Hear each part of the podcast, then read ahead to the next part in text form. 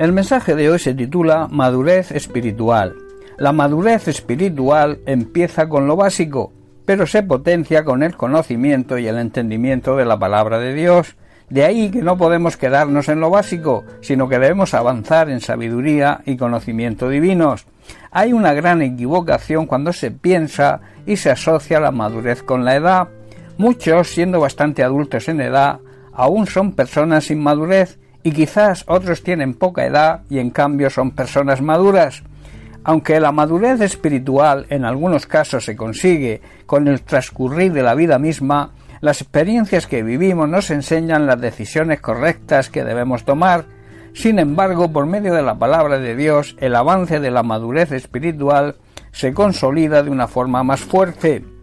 En Hebreos capítulo 6 versículo 1 el autor declara lo siguiente Por tanto, dejando ya los rudimentos de la doctrina de Jesús, vamos adelante a la perfección, no echando otra vez el fundamento de arrepentimiento de obras muertas, de la fe en Dios.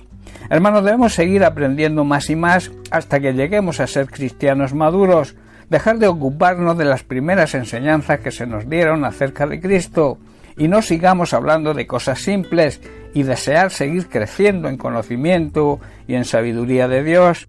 Debemos dejar de hacer lo malo y ocuparnos de hacer lo bueno y seguir a Cristo, dejar de pecar para no morir espiritualmente, y saber que debemos confiar plenamente en Dios. La madurez espiritual es un proceso que necesita tiempo y que va dejando atrás nuestros deseos personales y vamos aprendiendo a hacer la voluntad y los planes de Dios.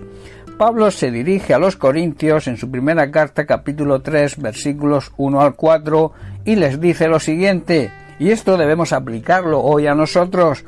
Dice así, de manera que yo, hermanos, no puedo hablaros como a espirituales, sino como a carnales, como a niños en Cristo. Os di a beber leche y no vianda, porque aún no erais capaces, ni sois capaces todavía, porque aún sois carnales, pues habiendo entre vosotros celos, contiendas y disensiones, no sois carnales y andáis como los seres humanos, como los hombres, porque diciendo el uno yo ciertamente soy de Pablo y el otro yo soy de Apolos, ¿no sois carnales? A veces no nos pueden hablar como a personas espiritualmente maduras, y tienen que hablarnos como si fuéramos niños en nuestra vida cristiana.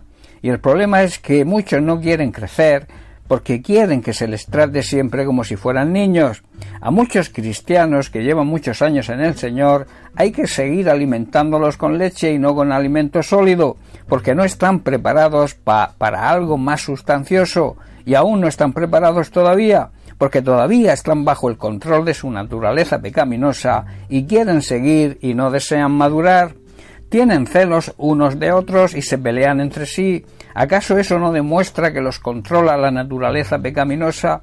No viven como vive la gente de este mundo, incrédulo que vive de espaldas a Dios. Hermanos, la madurez espiritual va dejando poco a poco las cosas de la niñez.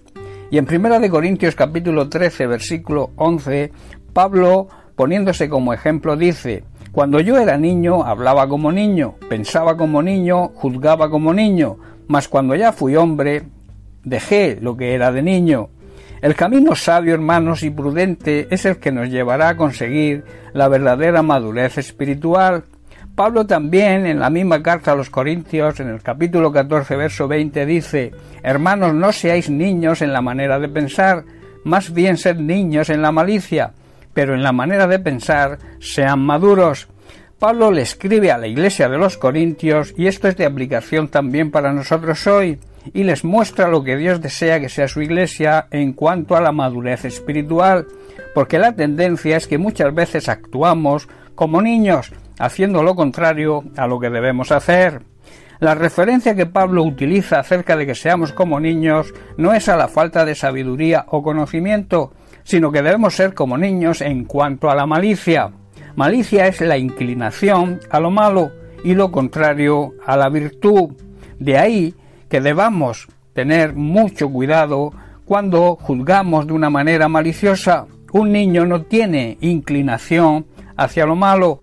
La madurez espiritual no implica, no se trata de dejar tu vida ni tus planes ni la felicidad a un lado, sino de actuar de forma correcta en los momentos más complicados, guiados por la palabra de Dios. Recuerda, la madurez espiritual empieza con lo básico, pero la debemos potenciar con el conocimiento y el entendimiento de la palabra de Dios, y esto se consigue meditando y profundizando cada día en ella. Bien, pues hasta aquí el mensaje de hoy. Que Dios te bendiga. Un abrazo.